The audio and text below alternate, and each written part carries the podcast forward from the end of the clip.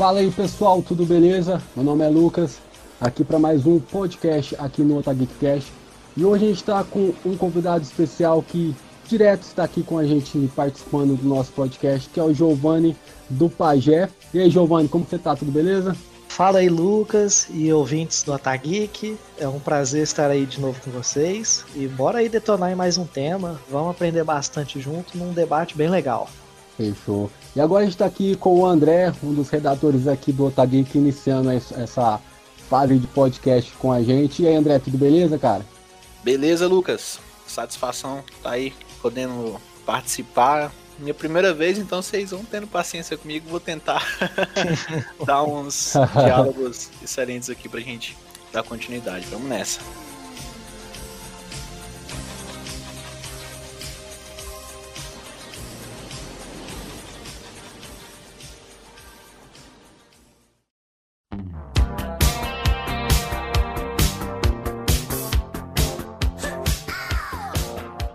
Então, uh, hoje a gente optou por falar de um assunto um pouquinho diferente e também interessante, super legal, sobre o filme Scarface e principalmente sobre a personalidade do Tony Montana.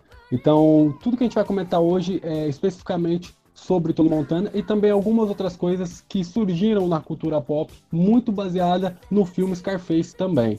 Uh, Giovanni, se você quiser começar aí é, o assunto sobre, sobre o Tony Montana para a gente começar esse bate-papo super legal. Então, galera, primeiro a gente tem que contar que, apesar de ser um filme dos anos 80, ter uma violência um pouco brutal, naquela época tinha até a censura de 18 anos, ele trouxe uma influência cultural que talvez a gente nem saiba o alcance. Um dos grandes marcos assim que a gente pode apresentar como influência é o GTA Vice City do PlayStation 2 e PC, em que toda a estrutura daquela cidade, de missões, de tribos e de estética é relacionada ao Scarface. Então, assim, talvez de alguma forma você curtiu muito esse jogo e você não, não sabe nem de onde foi tirado todas essas ideias e influências. Tá aí, o princípio de estudo do bater e correr, é, toda a violência explícita, tematizada em Miami, vamos colocar assim, vem de Scarface, interpretado pelo grandioso Al Pacino. Muita gente tem o status desse ator como um cara de nível de atuações magníficas e um dos grandes papéis de sua carreira, e para mim, na minha opinião, é, o melhor papel da carreira dele é no Scarface. Eu concordo plenamente. É, quando o Alpatino ficou muito reconhecido pelo Poderoso Chefão, ele tem uma atuação que a gente questiona um pouco, no sentido que ele ainda não é o grande mafioso, ele ainda está crescendo ali. E aí no Scarface, ele é tudo que a gente queria que ele fosse no Poderoso Chefão. É, isso mesmo. Uh, só pra colocar um pouquinho o filme na, em todos os ouvintes aqui do Otagui, Scarface é um filme de 83, que ele foi dirigido pelo, pelo Brian De Palma. E o filme ele especificamente é a história de, de Tony Montana, toda a trajetória dele até chegar nos Estados Unidos e construir a sua, vamos dizer, carreira dentro uh, do, do, do, tráfico, do, do, tráfico em Miami. E com isso, a gente quer discutir aqui um pouquinho essa personalidade que constrói esse desejo do poder que está em torno do, do, Tony Montana. Uh, primeiramente, eu quero discutir algo essa superioridade que o Tony tem em relação à própria realidade que ele vive, dele com a sociedade, em torno de todas as pessoas. Uh, Giovanni, o que você tem um pouco a dizer sobre isso, cara? Cara, primeiro que a gente vê no Tony a postura de que ele tá sempre certo. Mesmo ele sendo expulso de Cuba, né? Como conta o início do filme, ele tenta mentir para as autoridades americanas que ele nunca tinha sido preso. E quando eles investigam até o limite e descobre que ele realmente foi preso, aí ele assume que ele foi um preso político, né? Ele nunca vai assumir uhum. que ele era um criminoso, que ele era um culpado. Ele tem que estar acima das condições. E de que agora, nos Estados Unidos, ele diz que ele vai mudar, porque agora ele não precisa ser igual a todos os outros, como ele alega, né? Que era em Cuba, que de fato é o comunismo. Mas agora ele tem a argumentação de que ele pode ser diferente e que ele pode brilhar mas que logo o discurso de liberdade dele vira de criminalidade. De que ele né? usa o exercício da liberdade como eu vou fazer o que eu quiser. Então ele vai romper com todas as regras da sociedade por ele se achar merecedor. Simplesmente por isso. Se achar merecedor e se achar o foda. Que ele usa praticamente essas palavras para se definir. E o legal disso tudo é que ele deixa bem expressivo isso desde o primeiro momento dessa cena que você acabou de falar, né? Quando eles estão lá entrevistando ele. A forma com, com que ele fala, como ele conta, você olha pro cara, você, você tem total convicção que você tá acreditando nele, entendeu? Mesmo quando. É debochando, né? Isso, debochado. Quando o policial fala do sotaque dele, ele, e ele nega, e ele, ele deixa expressivo aquilo ali. E ele acredita na própria mentira que ele tá falando, entendeu? Então ele consegue até convencer as pessoas nisso. E isso é bem expressivo. E desde lá do início também, quando eles estão naquela lanchonete lá, né? Lavando os pratos, que ele já fala que, que ele não quer aquela vida de jeito nenhum. Ele sempre quis estar na frente, sempre queria ganhar dinheiro, sempre foi ambicioso, né? E eles, desde o começo do filme, ele deixa isso bem expressivo, preparando a gente, né, pro que, pro que o roteiro do filme tá para trazer é, o que, que, é o mais curioso dessa parte, né? O Tony Montana, nesse momento, ele estava vivendo capitalismo. ele uhum. já estava trabalhando às 10 horas por dia e recebendo uma michuruca. Não são todos que ganham toda a fatia do bolo dinheiro no capitalismo. Então, sim, ele já estava sendo uma peça disso. Mas o Tony nunca aceitaria estar nessa condição do capital. Então, no, logo nos primeiros dias, ele já rompe com esse emprego porque ele quer ser mais do que aquilo. Ele não foi para os Estados Unidos para ser escravo igual ele era em Cuba. Então, a gente já vê esse alinhamento dele, que no fundo não é posição política é posição pessoal, é o que ele quer e pronto. Aham, é. O desejo de não trabalhar para ninguém, até quando ele entra de fato no mundo do crime, o que ele quer é mais poder, é ele comandar tudo, ele não depender de ninguém, especificamente de ninguém. Isso é, achei que, tipo, é, é uma das coisas que, por mais que pode soar um pouco ruim, mas é umas coisas que a gente pode dizer que, gente, que eu admiro no personagem, sabe? Tipo, admirar é uma palavra meio ruim de falar, mas essa questão dele, ele não está nem aí porque os outros falam dele, que é uma coisa que eu acho muito interessante, que é como os, os, os, outros chefões, né, os outros personagens do crime, olham para ele de uma forma meio com desdém também, sabe? Não, não trata ele da forma que ele quer ser, ser, ser, tratado. Então, a todo ponto, ele quer isso. Ele quer buscar ser reconhecido, ser valorizado, e não importa as consequências. Isso que eu acho muito muito rico no personagem. Eu acho, tipo, que você, você torce por ele, querendo ou não, sabe? Eu acho muito foda também por isso. Não, e querendo ou não, até essa altura do filme, ele já tinha cometido um crime. Porque ele já tinha matado uma pessoa para ganhar o green card dele. Exatamente. uhum. Então, assim, do jeito que a gente fala, parece que ele só. Ele é realmente uma vítima, que agora ele chegou nos Estados não, Unidos. Não. E agora, nossa, ele tem que é. batalhar é. pela vida dele. Não, ele já chegou uns dois pés na porta nos Estados Unidos. O cara não tá nem com não. nada. E ele cativa a gente com a narração de história dele para achar que ele está sempre certo. E um pouco dessa impressão que você tem, Lucas, é um pouco disso. A gente acredita que ele merece mais. É, você tá vendo um cara que tá fazendo as coisas erradas, né? Você, tá vendo que ele tá fazendo coisa, mas você tá lá. Você tá torcendo pelo personagem. É que nem um criminoso. Você sabe que ele tá fazendo errado, mas você tá torcendo por ele.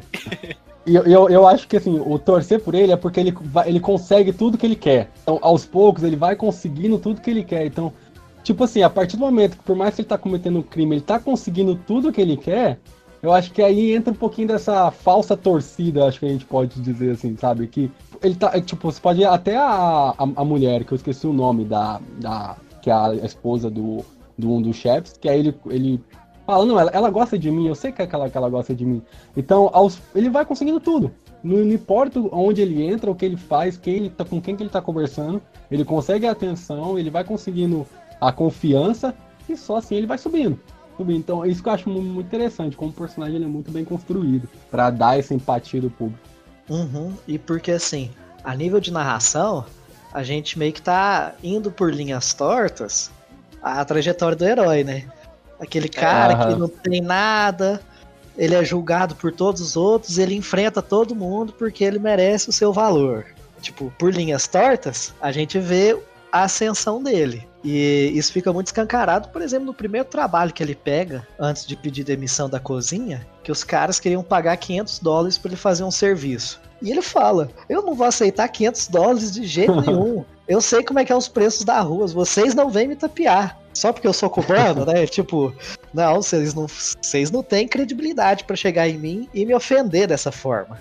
Então, assim, contextualizando o filme como todo, você vê que isso é ele que se acha demais. Mas até aquele momento, sem ter visto o filme, você acha assim, nossa, não, esse cara merece crescer porque ele sabe das coisas. É, ele sabe das coisas e, e ele fala de uma forma como eu. Não tenta me enganar, não, que eu conheço isso aí, cara. Entendeu? Então, o personagem em si, ah, o nome da, da é Elvira, interpretada pela Michelle Pfeiffer. Elvira, isso. Assim, é isso aí que, você, que, vocês falaram também. Assim que ele vê ela, o, os outros olham com ele, né? Com desdenho assim, ele fala. Ele, o olhar dele já transmite pra gente: ela é minha, vai ser minha de qualquer jeito. E a gente, no fundo, sabe que, mesmo quem assiste o filme pela primeira vez, quando vê aquela primeira cena que ele conhece ela, você sabe que ele vai conseguir. Porque ela, ela também dá uma interpretação muito boa, Michelle Pfeiffer. E aquela cena também eu, eu, eu acho muito massa. Aquela cena quando ele olha para ele e fala, você vai ser minha, entendeu? Assim, não. eu acho muito legal também. E, e, e, uma das pontos que eu acho assim, também interessante é se todo o desejo dele de esquecer o passado. Então ele quer esquecer esse momento de pobreza que ele tinha. E até na cena que ele vai encontrar a família, que é a mãe e a irmã que por mais que pareça que ele está indo querer ajudar, se ele não é uma ajuda à família, é, é uma forma de se glorificar em relação à família, que até a mãe ela já vai retrucando. O que, que você está fazendo? Quem que você matou para conseguir esse dinheiro? Isso eu acho muito interessante, porque ao mesmo tempo que parece que ele está indo lá para ajudar, ele só está querendo se gabar mesmo do poder que ele está construindo, do dinheiro que ele tem e de aceitação, né? Porque ele tá querendo mostrar que, de alguma forma, as ações que ele tomou na vida gerou uma vida melhor. Ele aposta que ele gostaria de ter a aprovação da mãe, coisa que ele não teve. Mas ele tenta reatar, uhum. ele tenta convencer a sua irmã com todo o dinheiro, todo o poder aquisitivo, e até de fato consegue. Mas é uma tentativa é. de reatar os laços familiares. E você já vê que a mãe já conhecia ele, né? É, a partir do momento que ela fala de onde que você roubou pra estar assim, então você, né, você já, já tem aquela, aquela visão que a mãe já sabe que ele, desde pequeno, ele já queria, já era ambicioso a qualquer custo queria tudo a qualquer custo. Com certeza. Aí, o, o Giovanni, até já pulando um pouquinho, depois a gente volta, essa relação dele com a irmã, que eu achei o final, assim, meio constrangedor de ver até, aquele Nossa, final da cena dele é. com a é. irmã, que ela fala que, ele, que, que, que ela desejava ele, ou que ele desejava ela, é, desculpa, que ele desejava ela. O que, que, você tem a dizer em relação a essa cena? Que eu fiquei confuso, assim, por mais que na, na visão dele parecia que não, mas a forma que ela fala, principalmente o, a escrita dela, né, as falas da, da, da, personagem, é Gina, né, o nome dela, se não me engano? Não, Isso. Não, não sei de cor. Isso. É a Gina. O que, é, cara? Eu, eu fiquei muito confuso nessa. O que você tem a dizer assim, em relação a isso? Cara, eu não acho que, que o Tony tem uma paixão por ela. A questão é que o Tony, ele é tão possessivo, ele preza tanto pelo poder que ele não pode permitir que a irmãzinha dele vá ficar com qualquer um ou que vá ficar com alguém, porque ela é propriedade dele. Então, assim, o Tony ele estabelece todas as relações dessa forma. Com a esposa dele, com os capangas dele, com o melhor amigo dele. Uhum. Em que ele controla a relação a partir do poder que ele tem. Quando alguém que usufrui do poder dele não faz o que ele quer, o cara surta. Então, assim, uhum. a irmãzinha que cresceu com ele, estava numa situação de vida difícil, ele foi e mudou a trajetória de vida dela com o dinheiro dele, e aí ela desobedece ele, porque assim, a gente viu que ele já tinha ciúme dela em outro lugar. Que uhum. ele bateu num cara na balada porque viu beijando ela. Ou paquerando ela. Uhum. Então é muito mais essa questão de que a irmã é um objeto dele, é uma conquista dele. Porque de alguma forma é com quem que ele pode gastar dinheiro ali, e dar todas as regalias. E ele se sentir bem com isso. Porque isso, de alguma forma, é. também é recompensador para ele. Ele se sentir assim: nossa, eu sou muito generoso, eu sou muito bom. Olha o que, que eu faço pela minha irmãzinha. É, eu concordo com você nessa parte também. Eu não acho que ele era apaixonado pela, pela própria irmã, mas naquela cena, quando ele, enfim, descobre, né, que o amigo dele, o melhor amigo dele, que eles estavam juntos, e aquele olhar que ele faz naquela cena, Aí você percebe isso. Então, eu também concordo contigo nessa parte que ele tem o poder total, então ele que fez ela estar daquele jeito não aceitaria qualquer pessoa, não era qualquer um que poderia estar com ela. Acho que por isso que ele teve aquela reação. Isso, isso que vocês falaram que é até legal, porque vamos dizer que a, a, a primeira cena que ela tem com o cara é com, é com qualquer um, né? Lá no, na, na, na, espécie de boate. Porém, depois é o melhor amigo dele, né? Que ele se diz melhor, que ajudou ele até a chegar onde ele chegou, né? Que deu o primeiro. que ajudou ele com o primeiro serviço. E, e, e mesmo assim ali apaga. Aquele cara, aquele cara para ele virou qualquer um, e não importa o que ele tem que fazer, ah, com a irmã dele ele não vai continuar. Achei Tipo, muito pesada essa cena, muito pesada. É porque é o cara que, que, que, ajudou ele, que tava com ele o tempo todo, que não discordava praticamente de nada, e no final, tipo assim, é legal que até nessa cena, o cara tava feliz de estar com a irmã dele. Ele falou, eu, eu ia te fazer uma surpresa, eu ia te contar, eu disse que lá. E pra ele não tava ouvindo nada ali, cara. Era só qualquer um com a, com a, com a irmã dele que não deveria estar junto. É, isso só comprova de que ninguém seria apto para ser a namorada da irmã dele. Porque uhum. ninguém é tão foda quanto ele pra bajular e cuidar da irmã dele. Então ela teria que se tornar meio a Virgem Maria. Eu confesso pra vocês que a primeira vez que eu assisti, eu achei que o diretor tava brincando. Porque ele brinca com a gente. Ele, quando a gente vê um amigo dele com a irmã dele, você fica meio. A primeira vez que você tá assistindo, você fica meio naquela. Será que quando ele souber, ele vai ficar uhum. ele vai ficar muito puto? Então, a primeira vez que eu assisti, eu fiquei meio assim, cara, será que quando ele descobrir, o que, que ele vai fazer? Mas eu acho que o, o que ele fez, eu acho que tava 70% mais do esperado do público do que ele ficar é. feliz, do que eles estavam juntos, enfim. Mas os personagens, o amigo dele e a irmã dele, acharam que quando fosse contar para ele, ele ia ficar feliz com isso. E uhum. muito provavelmente não. é, é, porque, tipo assim, entra naquele negócio que a gente falou, o amigo dele não era qualquer um, né? É, a princípio, né? Tipo, nessa relação com a irmã. É alguém que poderia proteger a irmã dele. E, e é nisso que eu, que eu fico confuso, não, mas é que eu penso que nas frases dela, quando ela, ela fala, fala aquilo, é muito forte, porque era, um, era a pessoa mais próxima do, dele, do Tony, era a pessoa mais próxima que ele tinha. E mesmo assim, cara. Mas justamente por ser a pessoa mais próxima, o Tony sabia que ele era um, não, que era um capanga dele. Que, tipo assim, ó, você só tá ah, tá aqui porque, porque eu coloquei você aqui também, meu melhor amigo. A, você deve saquei. a sua vida a mim. Você não tem o direito de ficar com a minha irmã. Porque então o Tony vê ele como inferior. Como que ele vai ficar com alguém que é do mesmo sangue que eu? Cara, mas essa cena é pesada. Ainda, até hoje, ainda quando eu assisto, eu... caramba, essa cena é pesada. É, acho que esse é o grande e... momento, inclusive, que a gente consegue dizer assim: nossa, morre seu, seu Tony Montano safado. é, é, o, jogo, o jogo já começa a virar. Uma cena que eu acho bem interessante ressaltar também, fugindo um pouco, só uma cena que, que eu. É um humor negro praticamente, né? Que eu ri bastante a hora que eles. Que ele, enfim, mata aquele cara lá da marcha e toma o lugar dele. E um dos capangas sobrevive e eles olham pra ele e falam, e aí, o que, que a gente vai fazer com ele? O cara. Não, aquela cena você ri muito com aquela cena. Ao mesmo tempo uhum. que você fica uhum. morrendo de medo, você fica rachando de rir, porque chega no cara e fala, você quer um emprego, cara? Quero, ele respira fundo e, e dá graças a Deus por estar tá vivo. Aquela cena. Tipo, o, o que mais também. que eu tenho, né? Aham. Uhum. Uma, uma coisa que, tipo, que eu acho que eu achei interessante, tá? a gente tava falando da, da irmã e, e falando da, da Elvira, é que, tipo, ele, ele começa como galã, que vai tratar ela super bem, tudo mais. Sim. E, e quando eles ficam juntos, que eles casam, ele vira praticamente o cara que ela deixou, né? O que ele acabou Pior matando, ainda. mas o cara que ela deixou.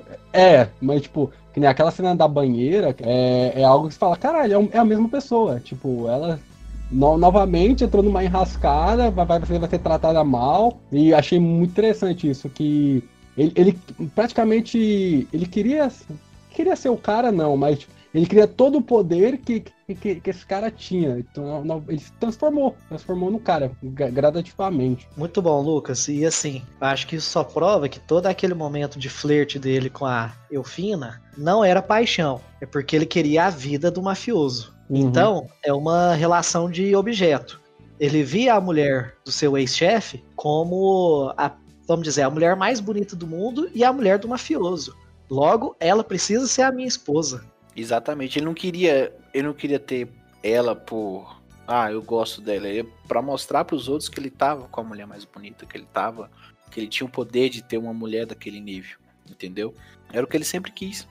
E é onde mora um dos grandes erros, que é o seguinte: Quem busca o poder pelo poder não sabe exatamente o que quer. Só vai ganhando, só vai tendo conquistas e quando vê nada daquilo tem um valor real. Depois que ele uhum. conseguiu esse objeto de desejo, ele percebeu que não faria nada com isso, porque se tornou uma esposa que não amava ele, que era mais drogada do que ele e que não nutria nenhum tipo de admiração por ele e nem do contrário. Mais que isso, o Tony sentiu na pele o que ele fez com ela, que é tratar como objeto. Se o Tony uhum. só queria ela por ela ser um status, ela só queria o Tony por ele ter dinheiro. Exatamente. Uhum. Então isso contextualiza. é, mas isso contextualiza bem o que, que o poder pelo poder pode fazer pela pessoa, né? Ela vai entrando em burradas e acha que o problema tá sempre no outro. Ela não consegue olhar para si e analisar o que de fato ela precisa, o que de fato ela sofre. E no final é, é, é doido que, tipo, ele consegue tanta coisa, tanta coisa, mas no final ele tá praticamente sozinho. É, aquilo tudo que ele construiu significa praticamente nada. Tá, tá lá, só tá lá. Sim. É, é, uma, é algumas coisas que até a gente, a gente relaciona com, com o poderoso chefão, que ali no Poderoso Chefão, creio ou não, o. Nossa, eu esqueci agora o nome do pai dele, do Poderoso Chefão. Acho que era Vitor Corleone o nome do pai dele, eu acho. É, ele tinha admiração de todo mundo. Por mais que ele era super poderoso, ele tinha admiração. Lo, logamente, depois ele teve admiração. Agora, no Scarface, não. Era só medo que os capangas tinham dele, sabe? Tipo, ele, ele é o todo poderoso e eu tenho que servir esse cara. Fora isso, ele não tinha amigo, ele não tinha ninguém que o amava, ele não tinha nada. Era, era praticamente sozinho. E sobre essa questão do. Eu chamo de império, né? O império do Tony Montana. Ele decai como outros grandes impérios, né? Que eu acho que é uma das analogias do filme, apesar de contextos diferentes. Os grandes megalomaníacos da história, de alguma forma, eles tiveram uma ascensão e expansão muito rápida do seu poder e perderam rápido da mesma forma, porque não sabe o limite de parar, não sabe o momento de recuar e não sabe o momento de satisfação. A satisfação está praticamente no leito da morte, de tentei o máximo que podia e morri com a minha justiça. Porque o Tony, sozinho, isolado, ele achava que ele estava certo. A gente consegue uhum. pontuar é, todas as pessoas que o Tony acharam que estava errado ao longo do filme. O comunismo estava errado, o ex-chefe dele estava errado porque achava ele um covarde, a polícia estava errada por tentar barrar ele, a esposa estava errada, o melhor amigo estava errado, a irmã estava errada, o capitalismo estava errado, a, porque na cena da, da, a mãe dele estava errada. Eu acho essa muito boa, porque ele criticou o comunismo e o capitalismo. É, na mesma cena da banheira, ele tá vendo um noticiário falando de famílias ricas. Aí ele vai descer a lenha no capitalismo. De uma forma assim. Então o dinheiro fica tudo concentrado em não sei quantas famílias no mundo. E eu sou obrigado a pagar 10% de imposto pra essa galera aí toda vagabunda. Então, assim, capitalismo, na verdade, é tomar no cu que ele fala. Essa analogia que ele faz é bem interessante também nessa cena. Mas no fundo, não importa se tá certo ou se tá errado, porque ele critica tanto comunismo quanto capitalismo. Ele pensa só no dele. É o Tony que nunca dele. tá errado. E ele vai morrer abraçado e... nessa ideia. Literalmente. Acho que, também lembrando aqui um pouco, é, quando eu falei anteriormente dessa. Do, do, torcer por ele, eu acho que também o filme ele traz alguns pontos muito interessantes. Seja na busca dele do poder, do dinheiro, de viver bem. Mas tem aquela cena específica que ele decide não matar o cara porque o cara tá com a, tá com a esposa e os filhos. É uma, é uma das cenas também que nos pega aqui e fala assim: pô, no fundinho, no fundinho ali, eu acho que tem uma humanidade no cara. Sim, e, sim. Acho, eu, eu, achei, eu achei um ponto interessante que, por mais que ele seja um crápula mesmo, né? Tipo, pior pessoa desse mundo, o filme ele conseguiu dar pelo menos um, um, ponto, não, não só pelo não só esse ponto, acho que a relação da mãe também pode ter um pouquinho ali de querer ajudar, né, por trás de tudo ali, querer ajudar a mãe, querer ajudar a irmã também. Mas tem essa relação, quando ele fala que ele não quer matar o cara porque ela tá com os filhos e com a esposa, foi algo interessante que até me, me puxou pra assim, caramba, será que esse cara Será que eu tenho que odiar ele mesmo? Saca? É muito interessante também. Pega de surpresa, porque, porque depois do filme todo, você, na hora que você vê, você fala, nossa, você já pensa, você já pensa em chorar, né? Na, na, quando você vê, meu Deus, eu não acredito isso, eu não acredito que isso vai acontecer. Ele vai fazer porque ele matou até o melhor amigo, né? O que, que era aquilo ali para ele? Então, é uma das cenas que também pega a gente de surpresa. Você não imaginava que ele ia ter aquela atitude. O pior é que ele morre por isso, né? Exatamente. O irônico disso tudo é, é que por causa dessa atitude, dessa atitude boazinha que de todo no filme todo, ele foi bondosa. Mal, e a primeira atitude que ele teve que foi bondosa, ele morreu por causa dela. É porque no jogo de poder que ele estava, não é permitido ser bonzinho, né? Exatamente. É. E, e o engraçado é que assim, ele foi punido pela única boa ação que fez. Todo o mal que ele fez durante o filme, na verdade, foi recompensado. Porque assim, ele já era um criminoso em Cuba e foi exportado para os Estados Unidos. Melhor do que estar em Cuba, né? Matou uma pessoa, matou uma pessoa, ganhou green card. Traficou, ganhou a confiança da máfia. Matou o ex-chefe, tomou tudo que era dele. Então, uhum. a narração dele meio que confirmou na história de vida dele que fazer o mal lhe traria recompensas. Em contraste, quando ele fez o bem, ele foi morto. Dentro desse universo que ele construiu, o que mais era recompensador de fato era fazer o mal. Porém, isso também e... culminou em uma vida toda disfuncional, né? Porque aí ele tem que tratar todas as inseguranças deles reforçado por esse jogo do poder. Tem uma cena que é muito emblemática, que é ele no clube com o melhor amigo dele, paquerando umas mulheres. E aí os dois uhum. tomam um toco muito ridículo. Tipo assim, os dois passaram longe. E qual que é a conclusão que o Tony chega? Cara, aqui é os Estados Unidos. Você quer pegar a mulher? Então tem poder. Porque com poder você tem dinheiro e com dinheiro você tem mulher. Aí você já fez a vinculação de motivação dele. Ele não precisa ser bom em nada, ele só precisa ter poder. E, e o interessante dessa pequena empatia que a gente tem é que é legal que que nem essa cena do carro, quando ele decide não matar, é legal que ela é construída de uma forma. Alguns pontos quando você, quando você pega. Pô, eu lembro de uma cena que ele tinha um, um desejo de ter filho. Quando ele fala com a. Nossa, você sempre pode o nome dela. Com a, com a. Caio Vira, isso aí. Ele fala com ela que ele quer casar, que ele quer ter filho. E depois tem a. Quando, até nessa parte da, da piscina também, aí que ele conversa com, com dois garotos. Ele fala, olha lá, ele tomando um toco, ó, fica olhando, fica olhando. Então você vê que ele tinha um, uma aproximação de querer ter criança por perto, de querer ter ter uma, uma família família. Só que na hora que ele pode ter, ele desamba tudo e trata a, a Elvira como qualquer uma, como um objeto mesmo, igual vocês pontuaram aí antes. Quais são os motivos de uma pessoa de querer ter filho? São vários motivos, mas dentro da característica uhum. que ele se apresenta, ele, é, ele se acha demais, né? Ele é um, vamos dizer, um megalomaníaco, um quase narcisista. E aí. Megalomaníaco é bom. é, é, de alguma forma, o ter filho é construir o legado dele. Porque dentro de uma ah. composição de família narcísica, o meu filho é minha uhum. imagem e semelhança. Então, é muito comum a gente dizer, os pais têm orgulho do seu filho. Isso é uma espécie de narcisismo, porque uhum. o filho é filho, ele poderia viver a vida que ele quer, mas o filho sabe que ele tem que dar, abre aspas, orgulho para os seus pais. Continuar o legado, né? Uhum. Dar orgulho para seus pais nada mais é do que seguir os passos de desejo ou de realidade do que esses pais traçaram. Então é seguir legado. Então eu vejo muito isso. Ele queria tanto enraizar isso na, na, na, história, na trajetória dele, que ele pensava tanto à frente que, assim, mesmo se eu morrer um dia, todo mundo vai saber quem foi eu e meu filho vai fazer o que eu fazia. Exato. Mais ou menos nessa, nessa crença, entendeu? Uhum. Imagina o desgosto do Tony Montana, vamos supor, se ele tem um filho certinho. Nossa.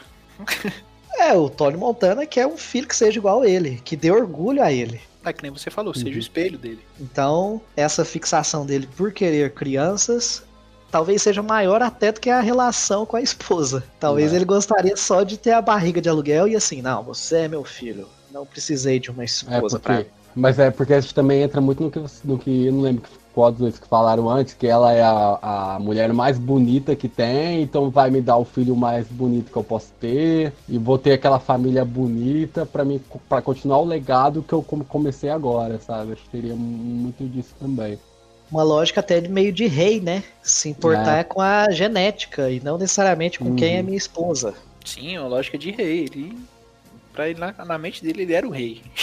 Exato. e assim, entrando mais lá na parte mais final do filme, uma das cenas que eu acho muito emblemáticas também, que é quando ele começa a tomar a tomar tiros, e ele fala até uma frase mais ou menos assim, que as suas balas não, não, não me derruba, sabe? Tipo, Ele tá em pé tomando porrada de tiro e continua de pé, gozando da cara dos caras que estão atirando. E eu ficava assim, como que, como que ele consegue fazer isso? Mostra Sim. essa força que ele tinha dentro de si, né? Essa cena, eu, eu ainda, ainda fico meio. É porque eu sou suspeito de falar, né? Porque eu acho que vocês já perceberam. já assisti o filme mais de umas 10 vezes. Mas essa cena eu ainda fico arrepiado quando eu vejo ela, porque ele não cai de jeito nenhum. Ele tá lá, ele toma, você vê, caramba, ele ainda tá de pé, eu ainda tô aqui. Vocês estão vendo? Eu ainda tô de pé. Ele tá levando tiro, cara.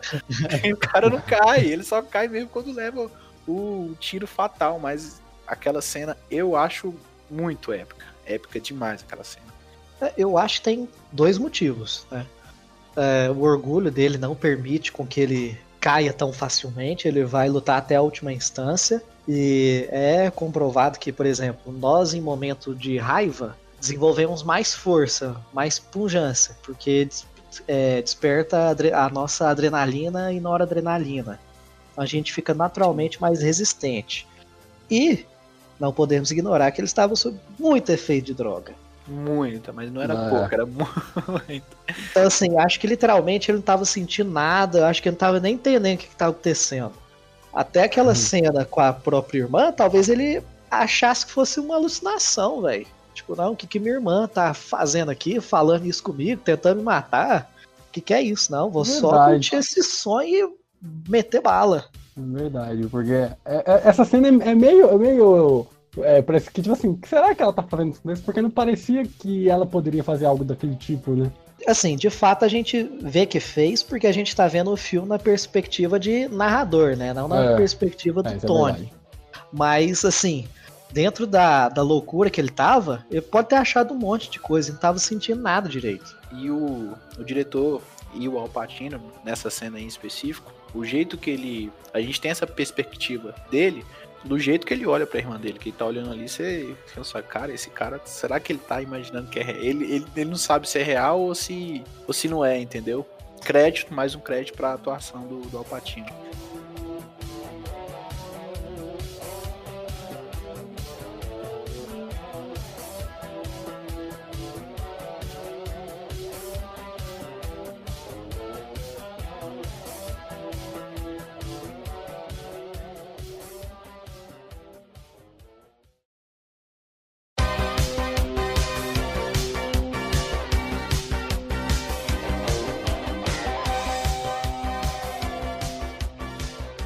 Entrando mais na parte final mesmo, acho que tem uma frase muito emblemática no filme que é quando você quer tudo, acaba não durando muito tempo isso, sabe? Direciona especificamente a morte, sabe? Quando você quer muita coisa. O que você tem a dizer sobre isso aí? Sobre essa frase que ela vem desde o começo do filme e vai até o final, praticamente. Tem, essa frase acho que conta muito sobre o a trajetória que ele enxerga sobre vida, né? Ele tem que fazer de tudo para alcançar o topo, porque se não for o topo, não serve para ele. Aham.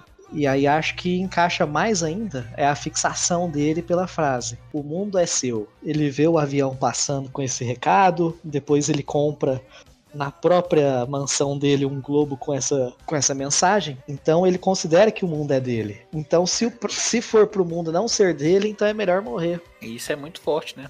Eu também concordo com você nessa, nesse quesito, porque que nem você tá falando, desde o início, quando ele vê, a trajetória inteira ele sempre tá transmitindo isso. E, e você tá acompanhando ali que ele, ele quer o mundo. Ele não quer só apenas tornar, além do poder, você vê que ele quer o mundo.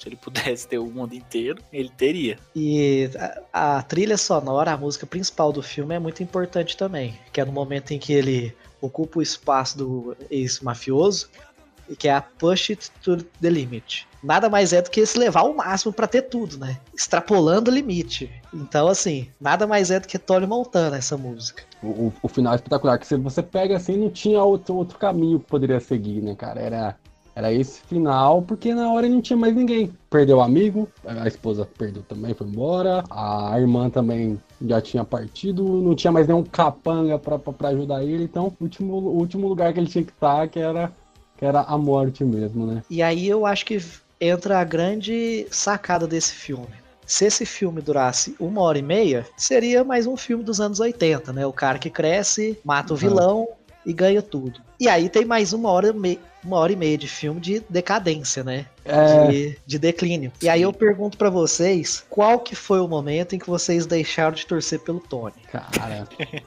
Cara, eu em nenhum momento eu deixei de torcer pelo Tony. É incrível isso, em nenhum momento deixa. Nem quando ele matou o próprio amigo, eu só fiquei meio assim, mas eu não consegui deixar de. de Segue o jogo, né? Segue o jogo. Segue o jogo, sendo sincero. Cara, foi por isso eu, que eu me fascinei pelo filme. Eu acho que aquela parte com a irmã foi onde me deixou um pouco constrangido, sabe? E, e, eu, sei lá, eu meio que ali eu fiquei assim, caramba, mano, isso tá meio bizarro pra mim, sabe? Ficar vendo um negócio desse. Eu mesmo, tipo, não dá pra torcer pra um cara desse, sabe? Mas, mas até o final, tipo, sei lá, não, não, é, não é que se você dese... que eu desejava que ele se desse bem, mas ao mesmo tempo acho que eu não queria que ele morresse, sei lá, é, é meio complicado. Então, porque assim, a trajetória dele, de alguma forma, a gente se sente vingado junto com ele quando ele ocupa todo o status de poder. É porque, querendo ou não, assim, ele ele cometeu mu muitos crimes, mas o que a gente via é ele matando pessoas que também eram criminosos, sabe? Então, até o ponto quando, ele, quando aconteceu a morte da irmã, que não, que não necessariamente foi ele, mas teve a ver com isso, mas o que, eu, o que eu lembro assim é que não teve uma pessoa, vamos dizer, do bem que ele matou. Posso estar enganado, mas não é algo que eu me recordo assim de firmeza agora. Então, sei lá, eu acho que, sabe, tá fazendo o mal, é, com o mal, tá fazendo bem, sei lá, algo do tipo. É, todos do filme são maus, né? Ele tá é... tá envolvido num mundo de guerra política e de guerra de máfia, em que uhum. não tem um, um, personagem honesto ali. A própria uhum. polícia do filme é super questionável. Então, de alguma forma, quando você vê aquele cara que estava sempre por baixo, ocupando esse espaço de poder, a gente sente a vontade com isso. Isso. O porquê, né? Que tá é. Aí quando você vê que quando ele está no poder, as ações dele continuam sendo muito destrutivas. Em algum momento você começa a ponderar, poxa, não é possível que eu acompanhei a trajetória desse cara torcendo por ele por algum momento. Eu, eu parei de torcer por ele no momento com a, com a briga com a esposa mesmo. Que apesar é, de que ela estava muito viciada mesmo, estava apática, isso também é responsabilidade dele. Isso vinha no pacote, ele já não conhecia a esposa, então, assim, a partir daquele momento você via que tudo que ele falava já não tinha mais justiça, não tinha justificativa real. A não ser para ele, né? Uhum. E assim, o é. personagem, depois que a gente acompanhou toda a trajetória mesmo, que eu já tinha falado que eu nunca parei de torcer por ele, enfim. Mas, no fundo, no fundo, quando você tá assistindo e tá acompanhando, você sabia que em algum momento aquilo ali ia acabar mal. Eu tava sempre torcendo por ele, eu via tudo acompanhava e tava ali, vai, achando meio psicopata, mas eu tava gostando, entendeu? Eu falei, cara, que nem vocês falaram aí, cara, é meio bizarro isso, eu tô vendo, mas eu tava gostando. Só que em algum momento eu falei, cara, ele é muito foda, mas ele vai se dar mal. Entendeu? Ele vai se dar mal. E esse mesmo sentimento, eu não sei se implementaram isso, ou fizeram uma cópia, ou. Mas esse, esse mesmo sentimento que você tá vendo torcendo pelo personagem e, e, sabe que ele vai se dar mal, a gente vê isso no filme mais recente do Leonardo DiCaprio, do Lobo do Wall Street. ótima correlação, ótima. É, pra mim, quando eu assisti o Lobo do Wall Street, eu falei, caramba, esse mesmo Muda só a temática muda só a temática, mas esse mesmo sentimento eu tive no Lobo do Wall Street. Inclusive o consumo de droga, tipo, muito relacionado uhum. ao perfil de ambos, né? Que a pessoa, de novo, megalomaníaca, que vai atrás de tudo e até a droga já, como. Já tá aí uma pauta pra gente. Futuramente vai que pode rolar um podcast oh. sobre o Lobo, ó. Fazendo sim. Boa. oh, e, e, e dá pano pra manga, mano. A gente vai ter, ter muito o que falar também. Com certeza.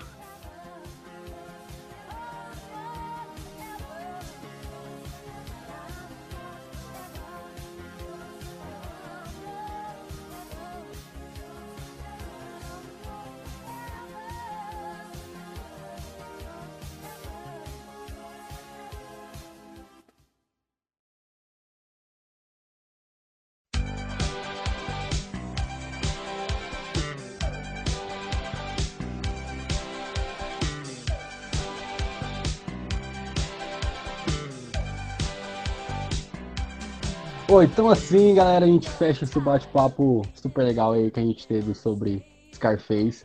Uh, sobre, principalmente sobre a personalidade do, do, do Tony, que foi muito legal esse bate-papo. E primeiramente queria agradecer aí a participação novamente, tá sempre com a gente para analisar personagens, analisar filmes de uma forma mais, mais, é, uma forma mais psicológica, não sei se é assim que eu posso falar, Giovanni, mas não, é, é uma forma mais, mais interessante, assim, que a gente consegue tirar um pouco mais sobre cinema, quadrinhos, tudo que a gente conversa aqui no Tageek.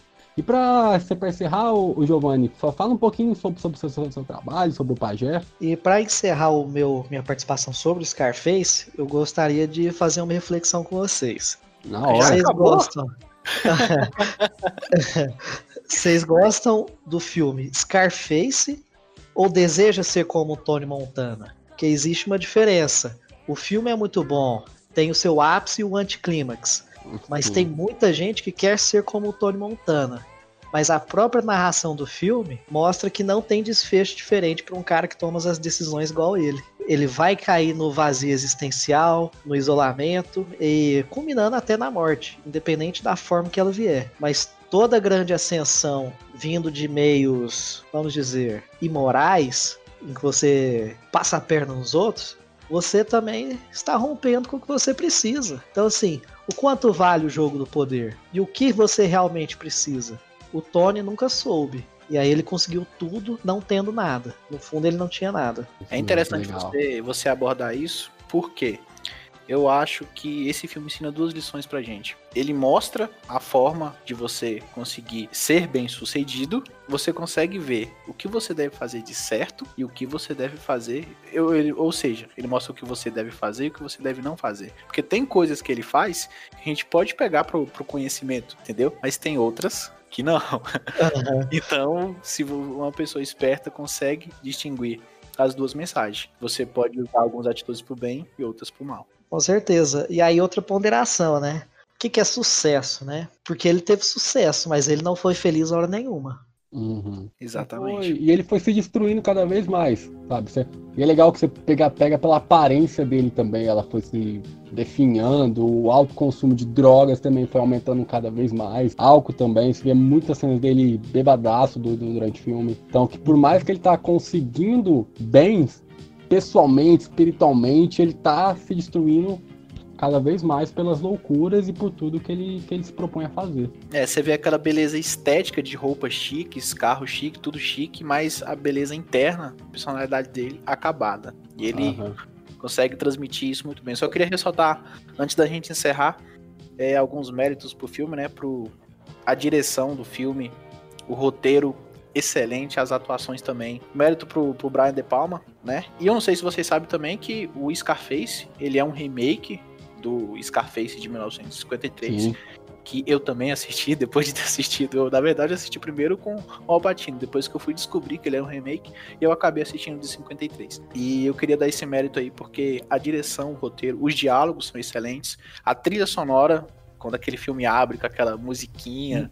Cara, é foda mesmo, Cara, começa muito interessante. Então, todos esses aspectos técnicos, além da bela história que é Scarface, tanto no roteiro, nos aspectos técnicos, na fotografia, no som, é uma, para mim, Scarface é uma obra-prima. Com certeza.